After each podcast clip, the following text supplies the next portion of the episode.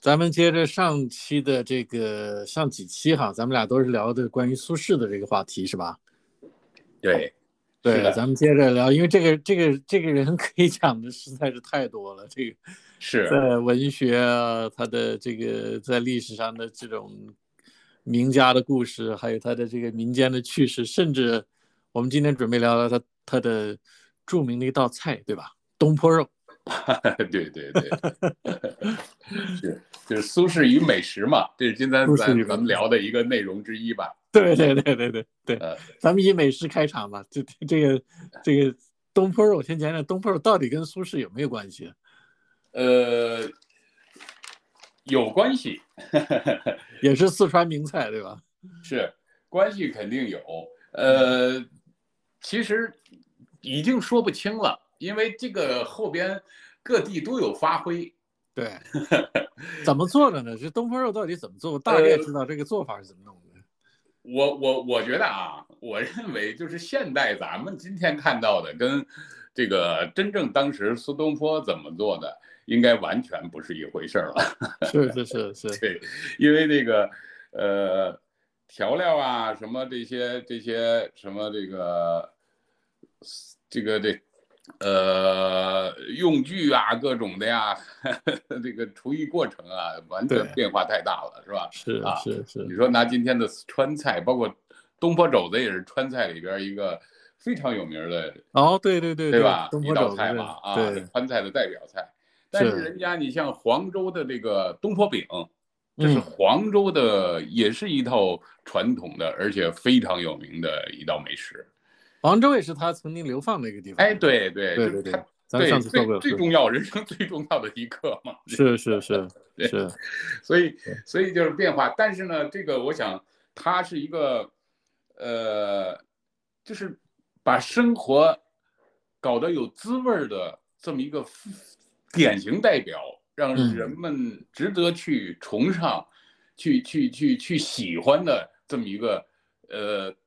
典型的一个形象，这一点是没问题的，是吧？苏轼，咱不管他菜具体到底有什么演变历史啊，对，菜品和作品俱佳，对对对对，没错没错啊。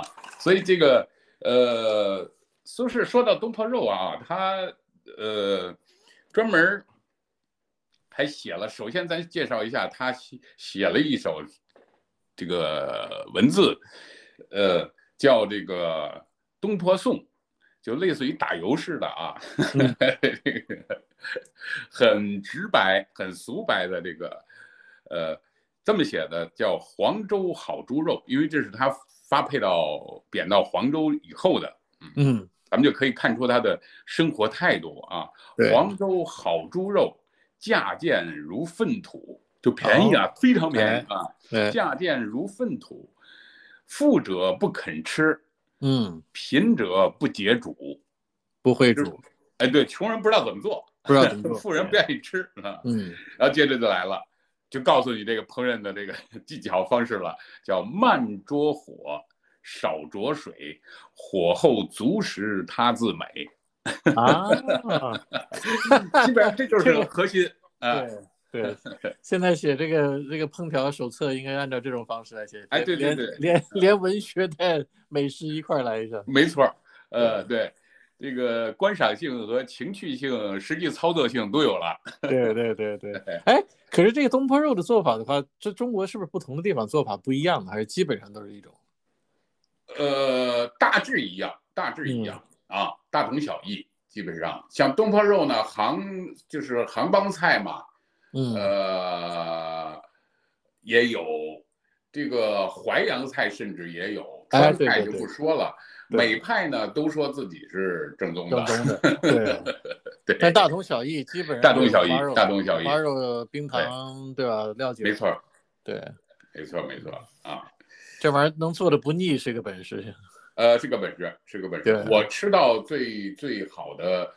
我自己体验啊，我吃到的最好的应该还是杭州的东坡肉，确实是，哎，确实不错，那个口味，它是很大块的，然后一小盅一小盅的炖的那样的啊，哎，对对对，对对，呃，当然肯定有有有有改造了啊，这个我跟 跟当初的土 对东坡肉不是一回事儿了。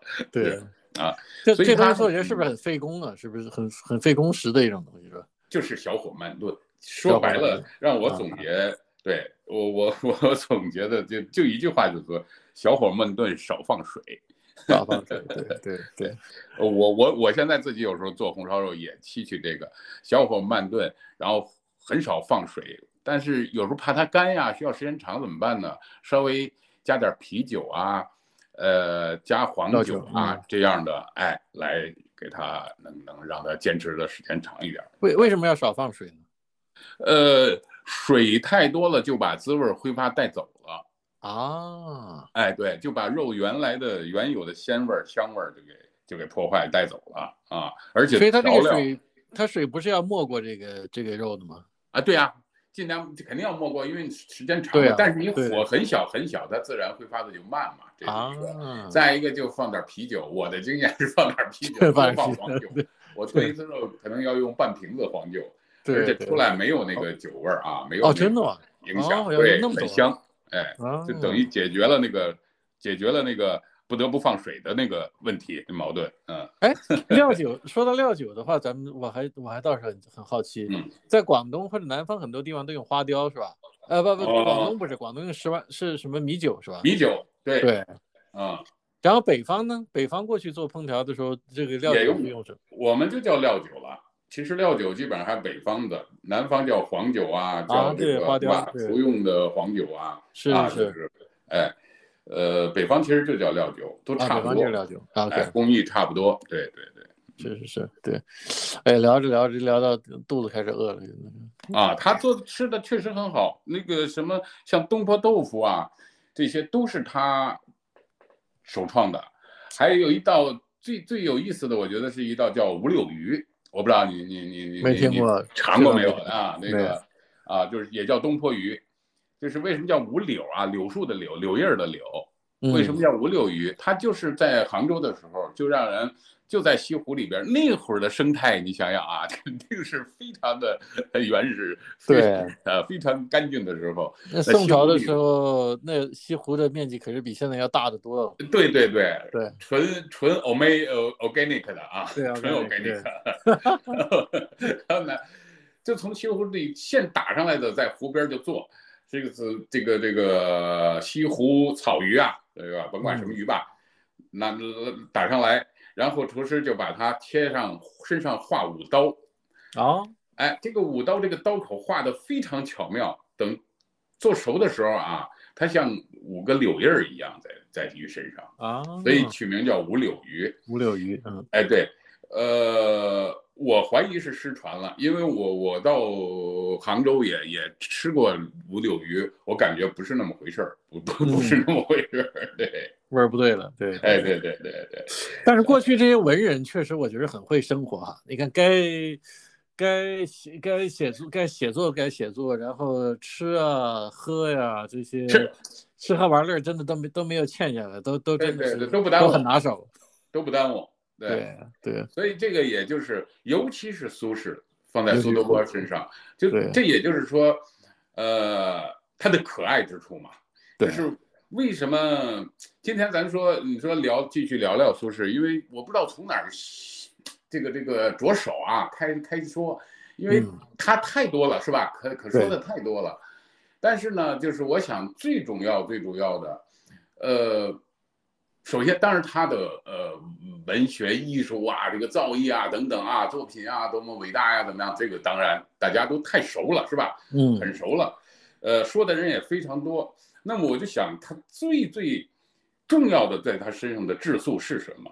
我想倒反倒不是这个所谓的这些文学作品或者他的造诣或者怎么样啊，他的他的成这个呃艺术啊或者成就，嗯我把他排在第一位的，恰恰反倒是会生活，会过日子，会生活，对，嗯，而且他有情趣，有情趣，用就是现在话是有说这个一个一个有趣的。对一个有趣的人，一个有趣的灵魂，嗯，把自己的生活搞得有声有色这，个有声有色，哎，然后跟老百姓跟我们很接近，是？接地气儿，很接近，所以我们觉得他亲切。我们不是说的像呃那些大儒啊，或者是这个大学问家怎么样正襟危坐，我们是一种呃膜拜，或者是对吧？可远观不可近近玩，对吧？对但是苏东坡，你就觉得你可以跟他玩儿，对，是不是？这个是很很重要的一个特点差别。嗯，你可以跟他玩儿，你感觉对，啊，是个有趣的人，对，对，一个有趣的、非常有趣的灵魂。所以他他带给，那么他他同时带给我们的不是一些冷冰冰的文字诗作，对吧？或者让我们感慨一下，而是活生生的生活，真的是这样。这个一种一种呃非常可爱的一种活生生的生活。我想这是一种本事，嗯，这是一种能力，这种一种本事啊。对对，对他就硬生生他能把你看他的遭遇啊，他就能把这个一般人如果经历他那样的遭遇的话啊，一般人呢就是简直就是一种生活的苟且了就。嗯，但是他把这种本来生活苟且的东西，硬生生的能活成一种诗意人生，对，对吧？哎呀，我我我觉得太太可爱了，只能用 就像就像这个达达官贵人不爱吃的猪肉，他能他能烹调的有有滋有味儿的，对对对对，所以我想他同时呢，他给我们带来的不光是那些艺术成就作品，他带真正为什么老百姓喜欢他，我们人很喜欢他，就是他给我们也带来了什么东西呢？就是心灵上的喜悦啊，这个嗯思想上的快乐呀，是吧？这个这个是不朽的东西。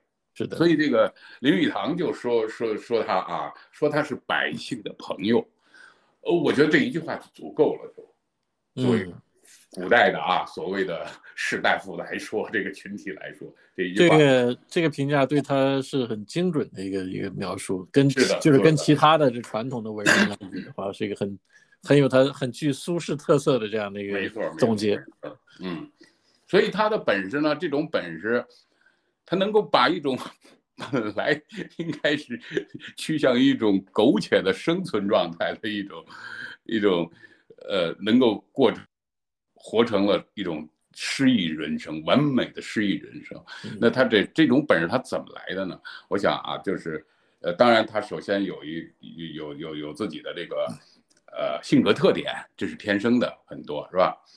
但是同时他还有掌握了一个什么能力，就是能进能出，能进能出，对，能进能出，这是他的呃一种超超力量，一般人嗯绝对是做不到的。对啊，呃，当然这也是一个有一个心路历程，有一个过程的，他也是一步一步能够去去化茧成蝶的，就是这样。如果他的，如果你看他的作品的话，他早期的作品跟嗯他后来在黄州或者这个呃密州，后来杭州这些地方的这些作品的话，会有风格上有些有有很大的变化吗？呃，当然有非常大的变化，而且他的作品根据上次咱们聊过，简单聊了一下他的一个生平吧，简单的哈。那么你随着他这个生平这个这个呃脚步啊，他的足迹，哦，然后每一部足迹他的作品反映出来的东西，我们就大概能理出一个东西来。是所以咱就聊聊聊聊他这个一些作品，好吧？拿作品就可以比较直接的能够体现这些东西。是是是啊然后他开始，他在这个什么时候差别可以说前后差异非常大。呃，开始咱说比较早期的，他到这个杭州是吧？开始做杭州通判，那是还没有，也就是说没有基本没受什么打击的时候，大概太大打击的时候呢。啊，嗯那这时候我感觉他的这个心理状态就是世界是我的，嗯啊，你看为什么？呃，咱举个例子，像他写的一首诗叫《杭州西湖》，这个大家都耳熟能详了，叫“水光潋滟晴方好，山色空蒙雨亦奇。欲把西湖比西子，淡妆浓抹总相宜。”嗯什么意思呢？背后的味道是什么呢？我我心里是顺的，心情是顺的，我眼中看这个世界，看什么都是对的，这个世界是我的，很美好，怎么看都很美好。哎，对不对？淡妆浓抹总相宜嘛。一切都是美好的，一切都是我的，世界是我的，是不是？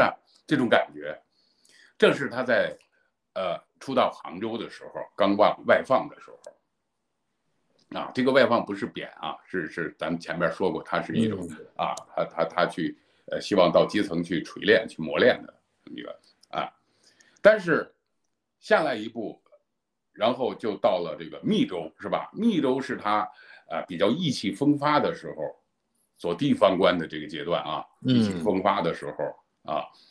呃，他刚到密州就开始干嘛？干了个工程，干了个什么工程呢？就把这个呃修城北的一座古台，把它重新修葺起来，重新修葺起来，焕然一新。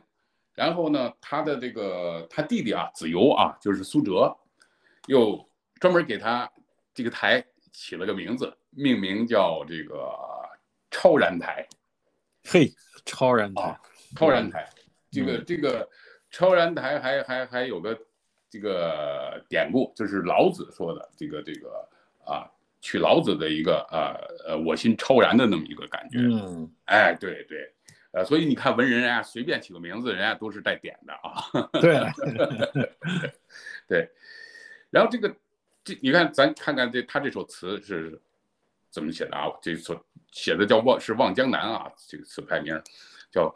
春未老，风细柳斜斜，世上超然台上看，半壕春水一城花，烟雨暗千家。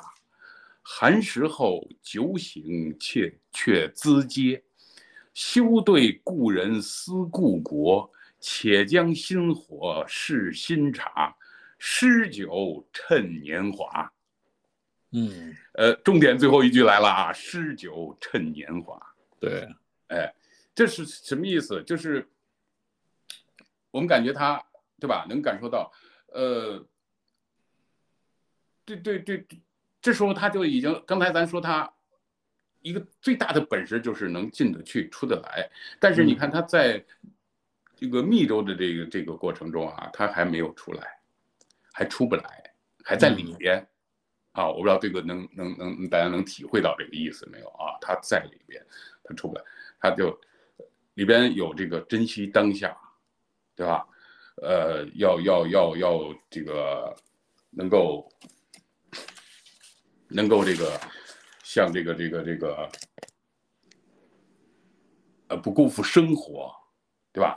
既珍惜当下，不辜负生活，又能洒脱豁达，是吧？他尤其跟他后边接着，这个到了离开这个密州，到了徐州。这个我这我中间还插句，他在密州的时候好像还写的那个《密州出猎》也是在那个时候写的，对吧？哎，对呀，对呀，对，没错，啊，这个是很他到密州豪放的。哎，对他到徐州，接着又写了一首叫，呃，写了一句，你其中有一句一一一一首诗，一句叫“人生看得几清明”。哎，它是有一个呼应的，就是他的这个心理变化啊，有一个呼应的，对。所以呢，在在密州这一段，你看他还写过什么？就刚才你说这个啊，这个密州出猎，江城子，对啊啊，他写在密州写的两首，他的两部江城子的词啊，非常伟大代表作，都是在密州写的。对，哎，一首就是这个密州出猎，老夫聊发少年狂，是吧？左擎苍，右牵黄，这个啊。这个，但是这里边你看，他还是有这种，就是没有完全出来，还就是，呃，会挽雕弓如满月呢，西北望射天狼呢，嗯，还在里面。欲报倾城随太守，哎还是一个这个服务的。对，当然那是那是一种 一种一种心情表达了，他对对啊。你看他的啊，他那种完全是一种奔放，然后豪迈，然后就是这种呃，这个这个壮志豪情啊，跃然纸上，是吧？然后他这时候的这个状态，就是在密州这个状态，他完全还在这个尘世里边，这个心境啊，还在尘世里边，啊，对。功名的东西还是很多的，哎，对，对，就是这个意思。而且你看，他还刚才咱说的这个“且将这个新酒试新茶，诗酒且将新火试新茶，诗酒趁年华”，什么？还有一层什么感觉呢？时不我待，嗯，对吧？我着急，我呃喝这个诗酒趁年华，不光是诗酒啊，我要这个我的抱负理想的实现，我也要趁年华啊。还有这么一层意思，所以我说为什么他还在里面，对吧？对。哎，那哎，他那个念他那个念念奴娇赤壁怀古是这在这个之后还是在这个之前？那是在黄州了，那是已经 就是一棒子打下去以后的啊，那个已经是在黄州的。对，在黄州时候是他的人生的创作最高峰，创作水平的最高峰和以及人生感悟和大彻大悟到最后的高峰。都在黄州完成的，都在黄州完成的，对，间接，嗯，没错，没错，所以，呃，他这是他在密州写的，还同时还刚才咱说到这江城子，他还写了一首最有名的江城子，就是叫乙卯正月二十日记梦，就是悼他的亡妻，这是一个悼亡词里边啊千古绝唱，嗯，啊，你看他写的啊，叫十年生死两茫茫，不思量，自难忘。千里孤坟，何处话凄凉？纵使相逢应不识，尘满面，鬓如霜。夜来幽梦忽还乡，小轩窗，正梳妆。相顾无言，唯有泪千行。料得年年断肠处，明月夜，短松冈。我们就感觉啊，他的这个妻子就是这是发妻，王福叫。呃，娶十六岁就嫁给他了，结婚时候他苏轼是十九岁，啊，结果过了十年，这王福就病逝了，嗯，病故了啊。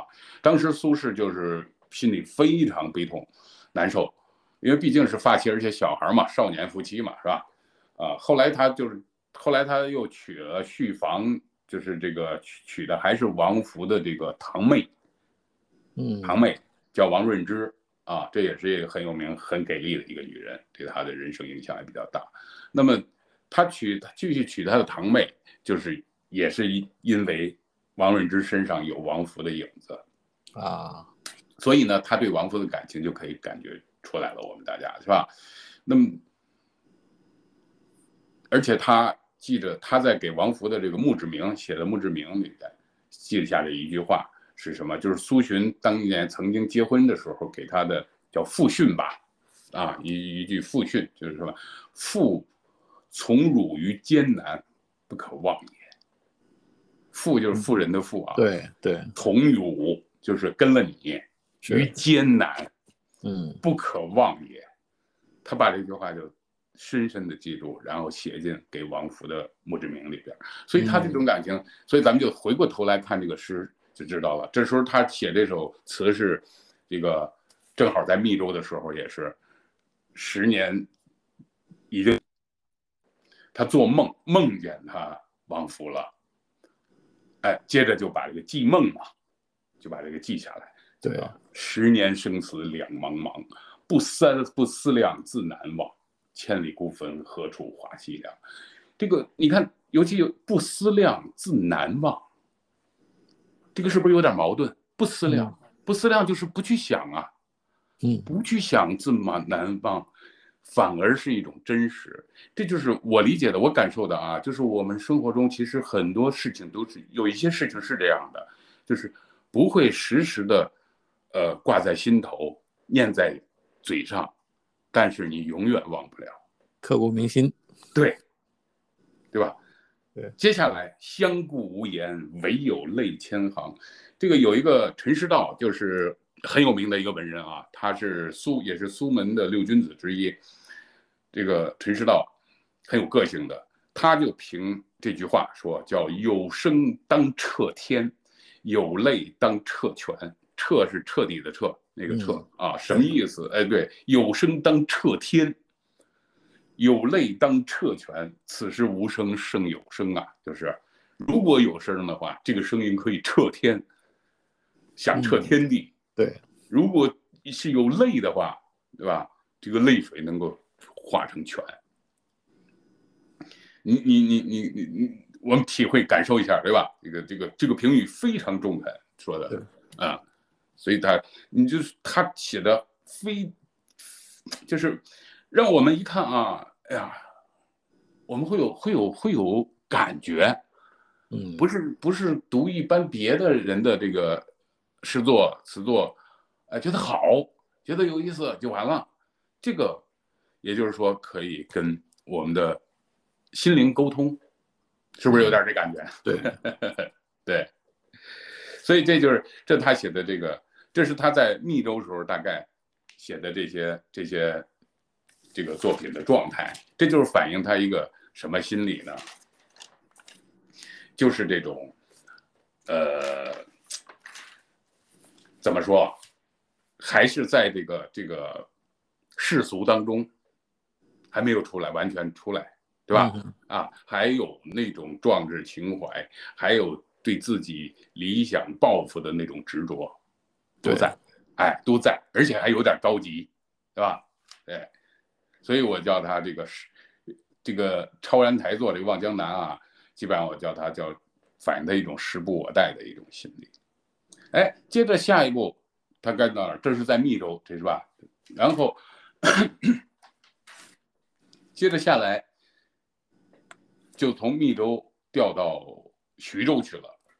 调到徐州，哎，对，他就互相过去士大夫啊，文人有这个雅号，就就这个接任他的那个官员啊，那个也是个朋友，接任到密州，他就给朋友送了一首，在徐州写了一首诗，赠给这个他的接受他密州太守的这个人，啊，这首诗是这么叫，诗名叫什么？叫《东兰梨花》。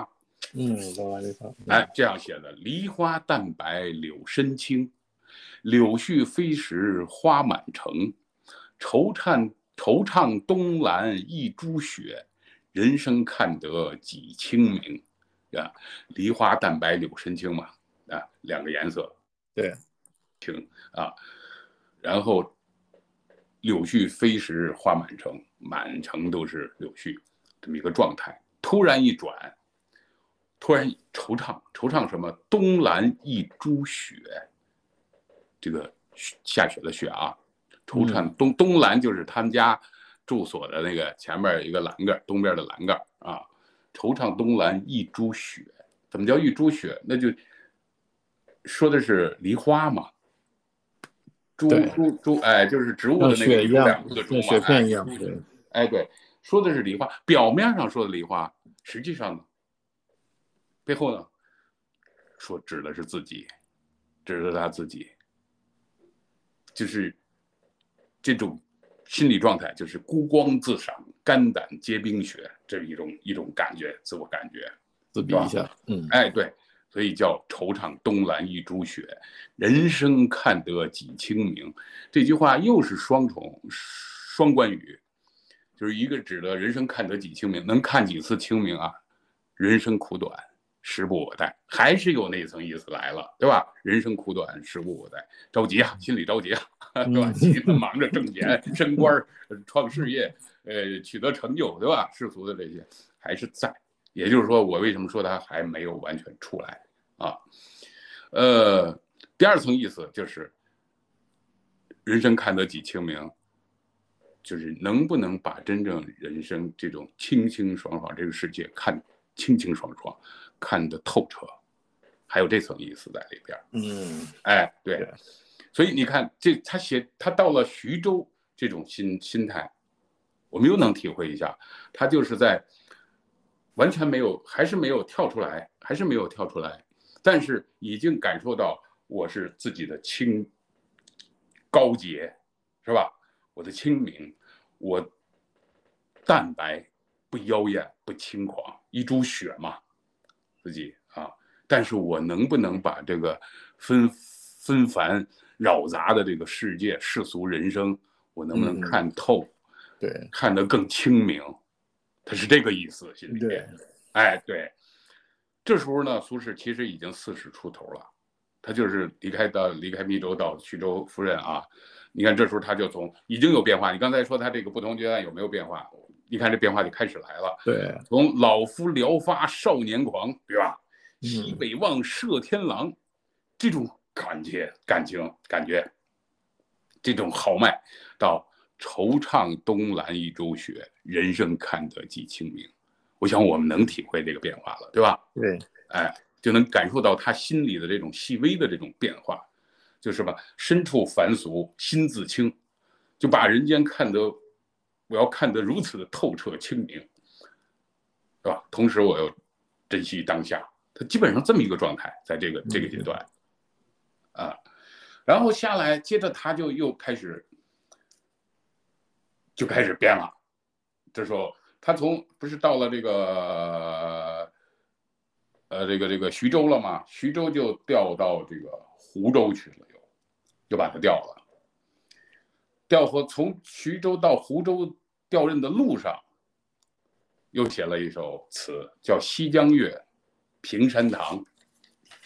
嗯，平山堂是个非常有名的啊，是欧阳修，呃，知扬州的时候，就做扬州太守的时候。去呃建了这么一个堂，叫平山堂。苏轼之前就已经去过了，之之前经常有两次去过，就是去拜见他老师啊什么的，路过呀、出差啊什么的啊，就去。这是第三次，所以叫什么呢？他这么写的：三平山堂下，半生弹指声中。就三次过这个平山堂，三过平山堂下，半生弹指声中。半生啊，在弹指的一生中就过去了。半生弹指声中，十年不见老仙翁。壁上龙蛇飞动，欲调文章太守，人歌杨柳春风。休言万事转头空，未转头时皆梦。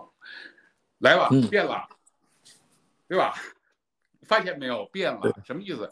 这首词是他，呃，在这个调到湖州的这个路上。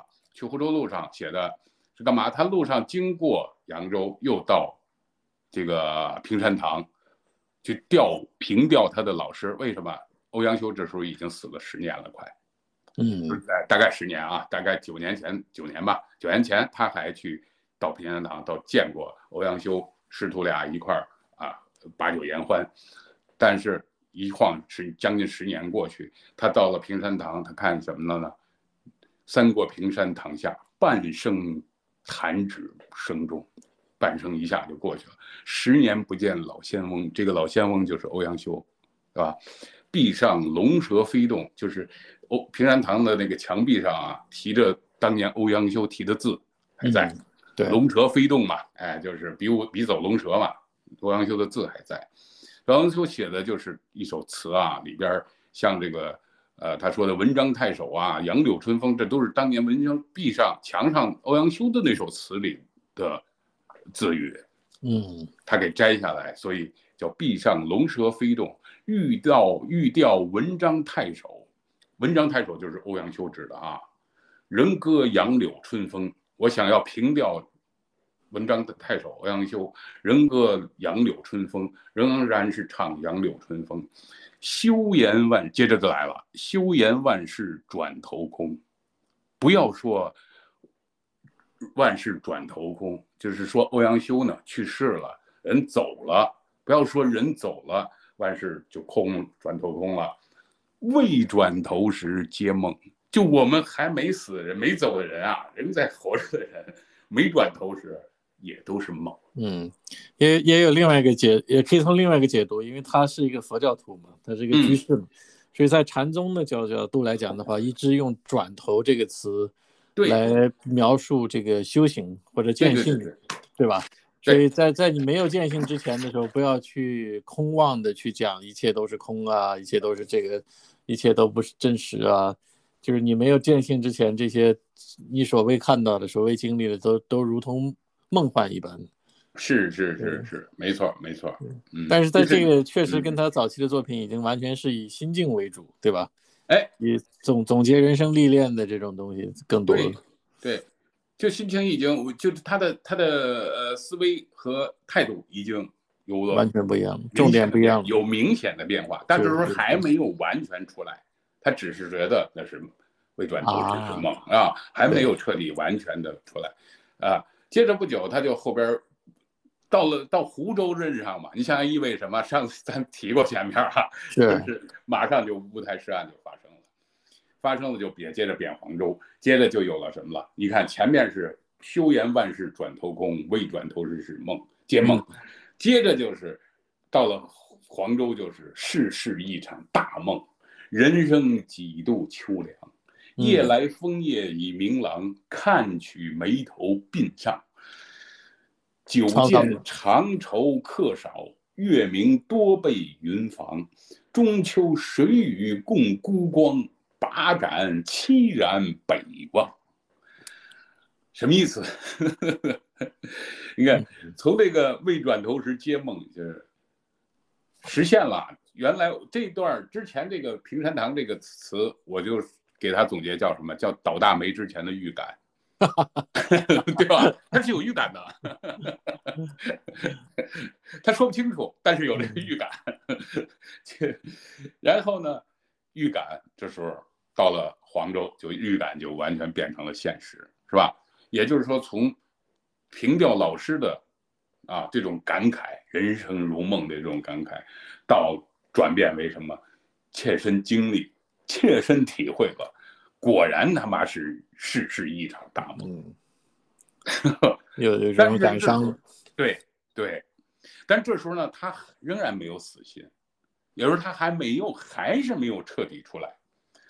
为什么可以证明？就是你看最后一句“把盏凄然北望”，这是什么意思？这个世上大一场大梦，人这首词他写的又是中秋，就是一首中秋词。还有两首很著名的中秋词嘛，对吧？另一个就大家太熟悉了，《明月几时有 》，对吧？怀子由的，嗯，对，呃，这个也是他非常著名的并列的一首中秋词。嗯，这个北望指的还是看着朝廷的方向。哎，对了，你点到点儿上了。也就是说，北望中秋之夜，把盏凄然北望，皇帝我。二呢，对，望什么呢？就是所以说，当然里边有望亲人，他因为他这首词也是写的祭子由，是吧？祭祭苏辙，望亲人，望故友，更重要一层意思，你说的，望的是朝廷，望的是皇帝，是内心的。中国文人有这个传统，中国文人有这个传统。过去在唐朝的时候。呃，不行了，咱们就在终南山里待一会儿。呃，然后呢，皇皇皇上要召唤的话，随时回，随时下山去。对对对，然后还这个矫情一下，像这李白“天子呼来不上船”，那心里美的屁颠儿屁颠儿的，还不上船，这是一种矫情啊！我我我我感觉的李白，对吧？对。但是他，你看，他是心路历程是真实的，完全，是吧？呃，北望八盏齐，望的是朝廷，是皇上，其实是内心的不甘与希望，还想做事。哎，对，还有。那么既然这种东西还有，也就是说他还是没有完全跳出来。但是这时候已经知道，未转头是接梦了。他就这么一个过程，就是心路就是这样一步一步走过来的，是吧？这是这是他他到这个这个这个呃。这个黄州前写的这个平山，平山堂就在到湖州的路上，接着到了湖州就乌台诗案就爆发了，接着就给入大狱，对吧？这个这个经历一场生死啊，然后接着就弄到湖州黄州去，弄到黄州去就开始变了，这时候才开始真正的真正的开始，这个叫什么蝶变？嗯啊啊。你看他，我们再看他一首词，再说他一个，这就到了黄州的第三个第三个春天，应该是写的叫《定风波》，莫听穿林打叶声，这个大家都也非常熟悉的，啊，叫什么？莫听穿林打叶声，何方吟啸且徐行？哎，竹杖芒鞋轻胜马。谁怕？一蓑烟雨任平生。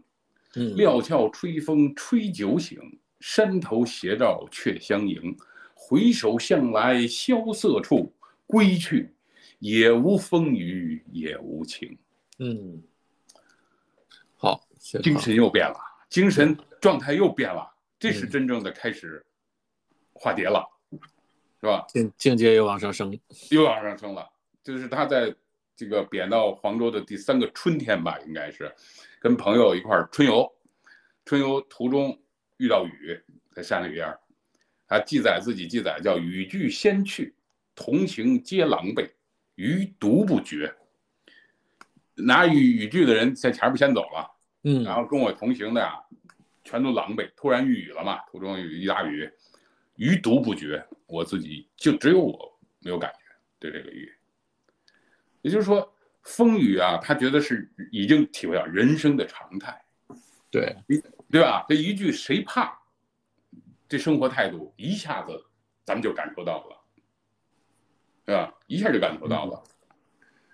这个出出离的这种感觉，哎，对嗯，也就是说，从你看上阙这个词眼“一蓑烟雨任平生”，它还是一种随遇而安，无所谓，嗯不怕，对吧？但是下阙接着又就在同一阙里边，它的层次都不一样了，也无风雨也无晴，嗯，这时候什么？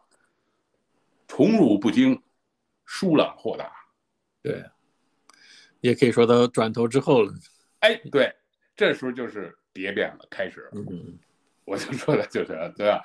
所以他他写他他在另外一个长诗里边写过，叫有这么两句话特别好，我觉得叫“月是走人间，关山卧云岭嗯”。哎，这什么意思？就是月是走人间嘛，我要在人间亲身体会走一遭，但是我又能观山，呃关关身卧云岭，卧在万里白云之上，往下看我的观看我的身体，观看我的肉身，什么意思？鸟看的高度，进得去，对出得来。对，这时候开始什么意思？刚才我说他这个他这个本事啊，他这一辈子能活成这么诗意精彩的人生的这个本事，就是进得去，出得来。对，他有这个比较很高的这样的一个维度和见地，这样，对对对对对，你像这个王国维在《人间词话》里边也也也写过类似的话，就是嗯人生既要入世，又要出世。对入世，食其甘苦，就是也自己能有切身体会，对吧？出世，破其迷津，嗯，就是不是早被蒙蒙蔽在这个里边。是是是，哎掌握了这个了不得了，就成死不破了。对。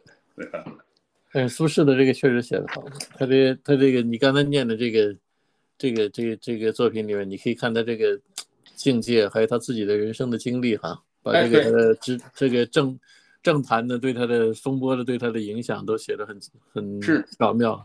是，而且他也是一步一步逐步的，对吧？一个一个心路历程的，我说他是心路历程的一个变化，一个逐步的嗯，呃，对吧？呃，升华。你看这是呃，莫听穿叶打林打打莫听穿林打叶声，穿林打叶声，哎，对，就是雨何声嘛，方穿林打叶，何何方方吟啸且徐行，对慢慢走。该该怎么地怎么地，对吧？这人生的路，风雨是常态，人生路漫长，我慢慢走，对。就这个意思呀，是是。对吧？何方吟啸且徐行，徐就是慢嘛。谁怕？还来一句，哎，对呀，对。何方吟啸且徐行嘛，谁怕嘛，对吧对？一蓑烟雨任平生，嗯。你你你看这个跃然纸上这种感觉啊，我觉得，我觉得 过去他写的这些作品，其实如果配上歌以歌的形式去唱的话，可能是一个，我怀疑他们过去是不是用歌的形式来宋词本身就是歌，对啊，就是曲，所以过去宋词都是唱，都是唱的。对对对呃对对，你像苏东坡的词，就是有一个说法，就是呃，说是这个苏东坡问别人，我跟这个刘勇啊，谁谁词各自的怎么样啊都，然后人家就告诉说回答他说说这个呃刘勇的词，柳就柳屯田的词啊，是这个需十七八少女手执红牙板唱杨柳岸，晓风残月，这都是唱 唱杨柳岸晓风。说学士的词就是苏学士说您的词啊，啊就，是需关西大汉，执铁板抄，铁板 铁板错，哎，唱大江东去，对吧？你看这感觉豪放，哎，对，呃，所以他都是唱出来的，都是唱出来的，对，都是音乐，嗯。不知道不知道这刚才这首作品如果用秦腔来唱会是什么感觉？我我我我觉得有效果，应该像那个谭维维那样处理出来。对对，这是他这个境界的变化。嗯，接着你看啊，他这个已经开始蝶变了，是吧？下来，咱再介绍他一个作品，叫《水调歌头·黄州快哉亭赠张握泉》。张握泉是他一个朋友啊。呃，这个这个，呃，他是这个这首就已经写到，你看刚才那个莫听穿林打叶声是第三个春天，这个这首词就写到第四年了，过了一年了，他每一次都有逐渐随着时空的转移，自己的精神啊向上升，向上升，嗯，我就是这种感觉。啊，我我我我我我体会他就是这种感觉啊，所以我把他这首词叫什么呢？叫与天籁相合。嗯，对，叫与与天籁相和。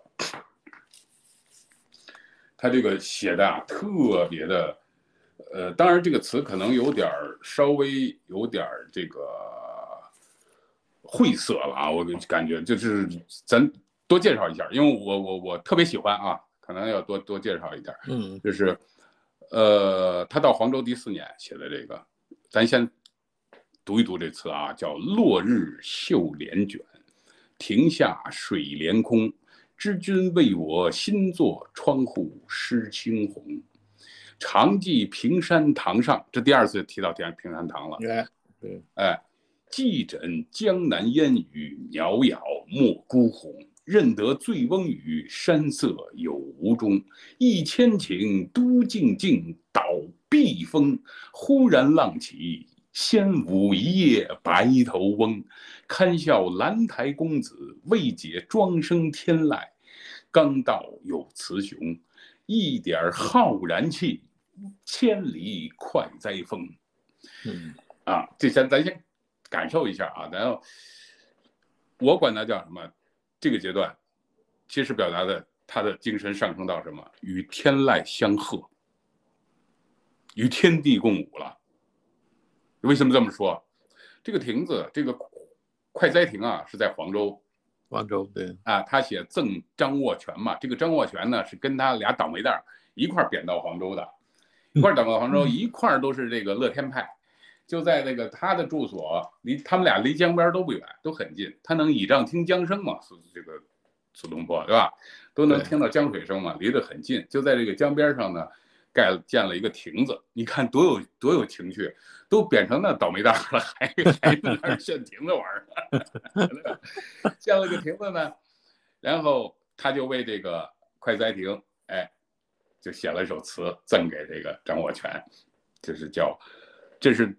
描写这个快哉亭站在快哉亭上边，然后还开个玩笑说：“落日绣帘卷，就是太阳落下来卷起这个绣帘，就是这个亭子上边的帘帘子啊。”嗯，亭下水帘空，水连着天，亭下水帘空。知君为我新作窗户湿青红，开玩笑。说这就是你专门给我盖的，新盖的，我的窗户湿青红，就是青青色的、红色的黑黑红漆还在那儿，还没干呢。对，就是说明那心啊，油漆未干，给我心盖了 啊。对，这这是常记平山堂上，我常常想起来，在平山堂上啊，在我老师那儿，寄枕江南烟雨，就是靠着枕头。欣赏着、观赏着这江南的烟雨，遥遥莫孤鸿，飘飘渺渺中那个孤鸿啊，时隐时现，啊，孤鸿就是孤孤单的大雁嘛，哎，对对，认得醉翁语，山色有无中。我还记得老师写的这个画，诗画叫山色有无中，他又写的是词啊，就是在那个题那个壁上，呃，笔走龙龙蛇飞动啊。那首词就是有也有一句叫“山色有无中”，当然这最早是那个谁写的啊？是王维写的。对，嗯。然后这是上阙，就描写这个，还开个玩笑，描写这个景色，对吧？下来一转，你看，一千顷都静静，都像镜子一样的洁净。一千顷就是江面很大嘛，水面很大嘛，啊，嗯，倒碧峰，那个翠绿的青山啊，倒映在水中，倒碧峰。这时候一转，画风一转，忽然浪起，一千顷都静静啊，到碧峰啊，它能水面能映到这个这个碧峰能映到水面里，说明水非常的平静嘛，否则映不了嘛，对吧？啊，乱了嘛，哎，都像镜子一样的平静。忽然浪起。掀舞一夜白头翁，忽然一下大浪起来，怎么样？把那个小舟啊，一叶扁舟啊，上面那个渔翁嘛，白子白头渔翁嘛，掀舞起来。仙舞一夜白头翁，堪笑兰亭公子。这个兰台公子，这个兰台公子说的是宋玉啊，就是咱们那个跟屈原齐名的那个楚辞的那个那个大家。对，哎，对。宋玉，因为他当过兰台令，所以叫兰台公子。兰台公子，哎，堪笑兰，就是兰台公子太可笑了，可笑什么呢？未解庄生天籁，你就没明白庄子说的天籁是什么？嗯，因为这是个典故了。为什么我说它比较晦涩？就是当年宋玉陪着这个楚襄王吧，一块儿这个楚襄王去他这个兰台去视察去，然后他陪着这个领导视察转。呃，这时候呼一个刮过来一阵大风，然后这个楚襄王就问宋玉说的，那个好，好快哉此风，就是太痛快了这大风，说的，然后就问，这个不知道这大风啊，呃，寡人啊和这个朕与这个老百姓啊庶民嘛，就是庶人。是不是这个受的是同样的风？然后这个宋玉就回答他说：“说不一样，说你刮你的风是大王之风，是雄风，雄风对。哎，说刮你这个这个老百姓的风，刮庶庶子庶民的风。”是肮脏之风，是雌风，是母的，所以他这个后边的叫刚道有雌雄嘛。对啊，你他妈的不懂，呃，就可笑。这个乱拍马屁，你根本就不明白庄生的天天籁之说。这个庄子呢，就说啊，风是天籁啊，他他在这个《齐物论》里边就提说到过庄子的这个，就是有人籁、地籁、天籁。对。啊，风是天籁，就天籁哪有雌雄之分呀？哪有高低贵贱之分啊？这意思说这个宋玉拍马屁呢，就是什么的？呃，当然这个是字面意思，其实不是那样啊。人家宋玉，这个这又是另外一典故，就是宋玉是实际上是讽刺讽谏这个楚襄王的。哦，哎，是劝谏的，就是你你关你的不一样，你做事不能跟老百姓一样，你要承担起责任。是这个意思，哎，对对对，后边因为人家还有前后话呢啊，对他，当然他这个这个人借用一下没关系，不伤大雅啊，嗯，哎，所以就叫堪笑兰台公子，未解庄生天籁，刚到有雌雄。接着重点来了，一点浩然气，千里快哉风，这个棒。什么意思？没有雌雄啊，没有高低贵贱之分啊，是天籁啊！天籁是怎么样？我心中的一点浩然，只要有一点浩然之气，我就拥有千里雄风，快哉，快乐愉快的雄风，嗯，对吧？千里雄风让我愉快，就这个意思。来，快意无限。哎，对，你看他他他他他这个感受，确实是。这个这个一浩然气，这是孟子说的嘛？我我我善养吾浩然之气嘛？啊，对，他怎么理解浩然之气？孟孟子说的这个浩然之气，你觉得他是怎么说的？是什么意思呢？就是与天地一共存的一种正气，天道正气道道就是道，哎，对，就是其实就是道，哎，就是人有了这种心里边就永远是正的，是什么都不怕的，对吧？永远是快乐的。而且是，所以大风来，甭管你什么风风来，我就是千里快哉风，一点浩然起，千里快哉风。你看这时候他已经什么了？所以我叫他已经与天地共舞，与天籁相和了。这时候现在，嗯，是吧？又又转变一层了，跟前面那些感觉是是，哎，对，又上了一个台阶。哎，对，接下来又是我叫他叫迈向新生活了，开始。哎，什么意思？就是蝶变完了以后，迈向新生活。这时候他写的叫什么？写一个叫《浣溪沙》，细雨斜风作晓寒。这个是什么时候写的呢？就是在这个赴汝州的途中了。就是他在黄州不是待了四年多嘛，开始皇上说的，你你到汝州去吧，给你挪挪弯儿，然后待遇稍微好点儿。怪惨的，就这意思。嗯，然后他就等于离开黄州了。离开黄州，相对毕竟心情稍微轻松一点了，是吧？迈向新生活了嘛？你看他怎么写的啊？叫“细雨斜风作晓寒”，佛晓的晓，淡烟疏，淡烟疏雨媚晴滩，妩媚让晴滩那个滩啊都很妩媚，是吧？疏柳，哎，对，入水清落渐漫漫。入怀清落渐漫，漫对，哎，入入了淮淮河淮水，淮阳，淮阳的那个，哎，落清落是个是一条水名啊，嗯，渐漫漫，越来越大水水流，这是一个景色场面描写啊。下来也是雨风一转，雪沫如花浮舞站，雪沫就是这干嘛呢？就是喝茶呢，送人喝茶啊，是煎茶，咱多说一句。这这跟那个吃也有点关系啊，跟吃货。嗯，吃喝，对，哎对，你看雪沫乳花浮舞盏，了牙 了牙蒿笋是春盘。嗯，最后一句还是重点，人间有味是清欢。哎，人间有味是清欢。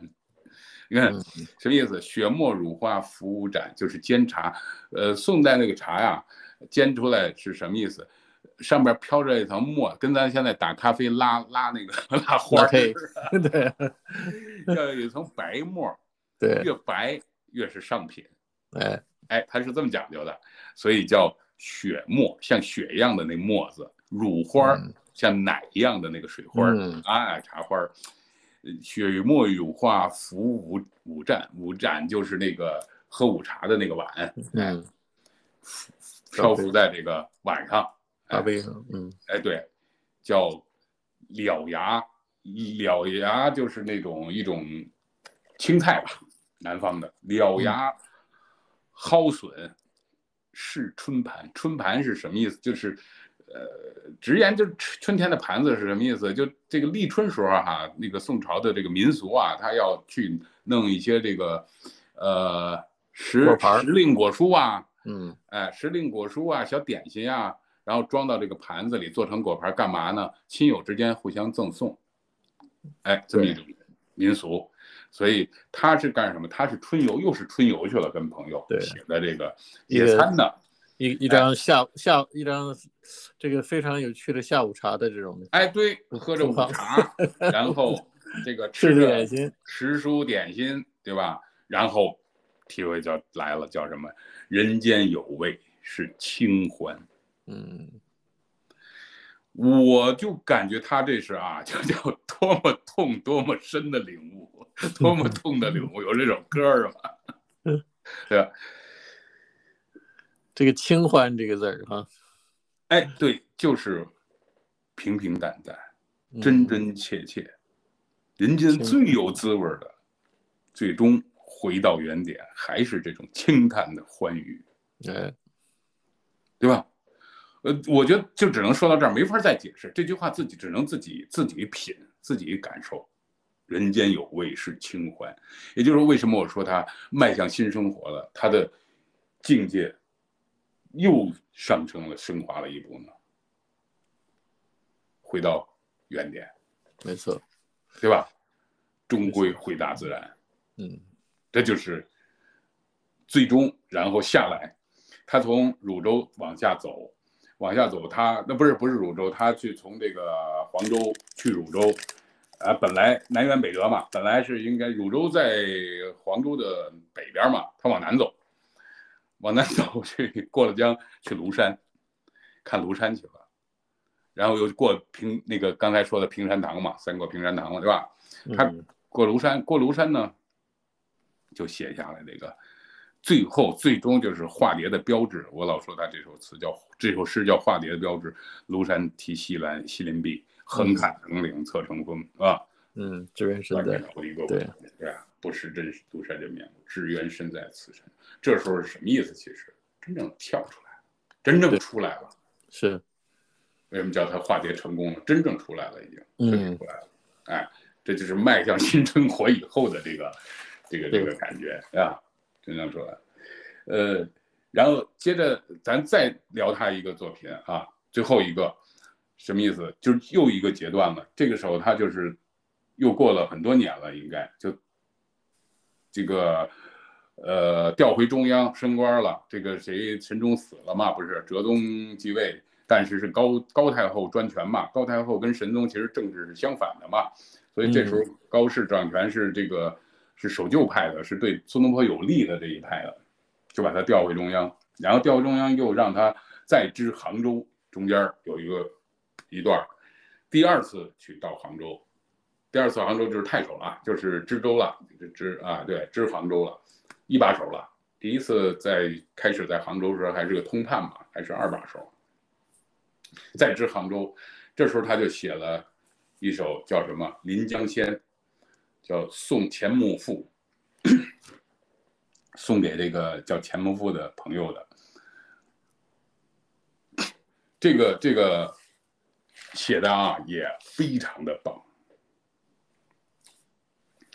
所以我你看啊，就就咱先咱先还是读一读这首诗啊，就叫一别都门，一别都门三改火，天涯踏尽红尘。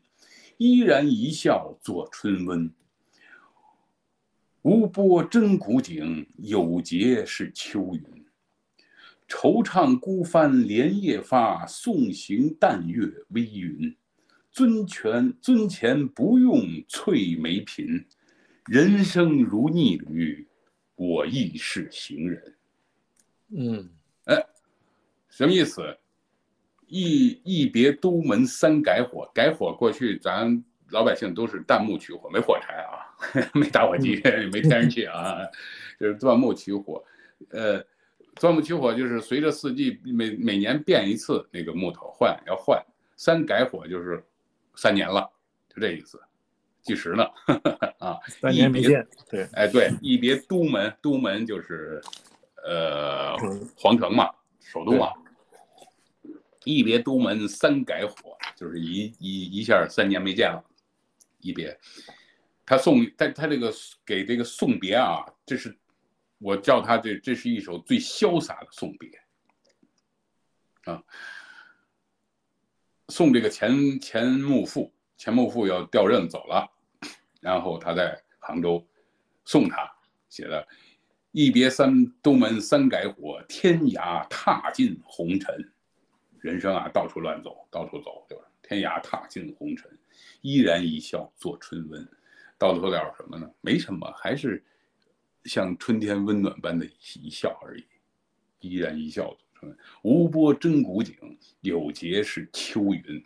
嗯，是没有波波浪，没有不兴起波纹的，才是真正的古井。古井什么意思？老井。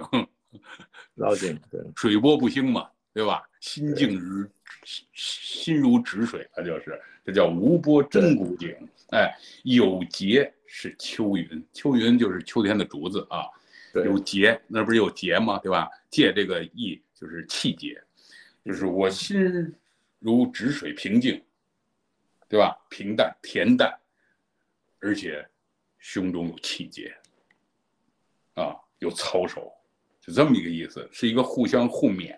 啊，然后下阙就惆怅孤帆连夜发，呃，还是心里有点这个什么不舍。这个孤帆连夜发，马上你要要走了，是吧？连夜就要走了。送行淡月微云，我送行你啊，天上淡月微云，这种情况下送行你。尊前不用翠眉颦，翠眉颦就是别皱，不用皱眉头，什么意思啊？不用哀伤，不用这个这个这个那么多的这个这个呃惆怅，惆怅，舍不得啊啊！这为什么呢？重点来了，人生如逆旅，我亦是行人。人生如逆旅，什么？逆旅就是旅馆、客栈，哎，客栈。人生就是谁都是过客，我也是行人，嗯，有什么呀？所以我们依然一笑作春温。所以尊前不用翠眉颦，因为人生如逆旅，我亦是行人。这叫什么？这叫最潇洒的送别，挥挥手不带走一片云彩，对吧？体会一下，是这个意思吧？这个感觉。啊，历来都是这个多情自古伤别离，什么更那堪冷落清秋节，是吧？都是这个 啊，什么这个吧那个吧，矫情吧，全是这。你看人家这时候的心心境啊，嗯，确实依然一笑作春温。啊，尊前不用催眉颦，人生如逆旅，我亦是行人。完全豁达了。完全，这叫什么？完全出来了，彻底出，彻底出来了。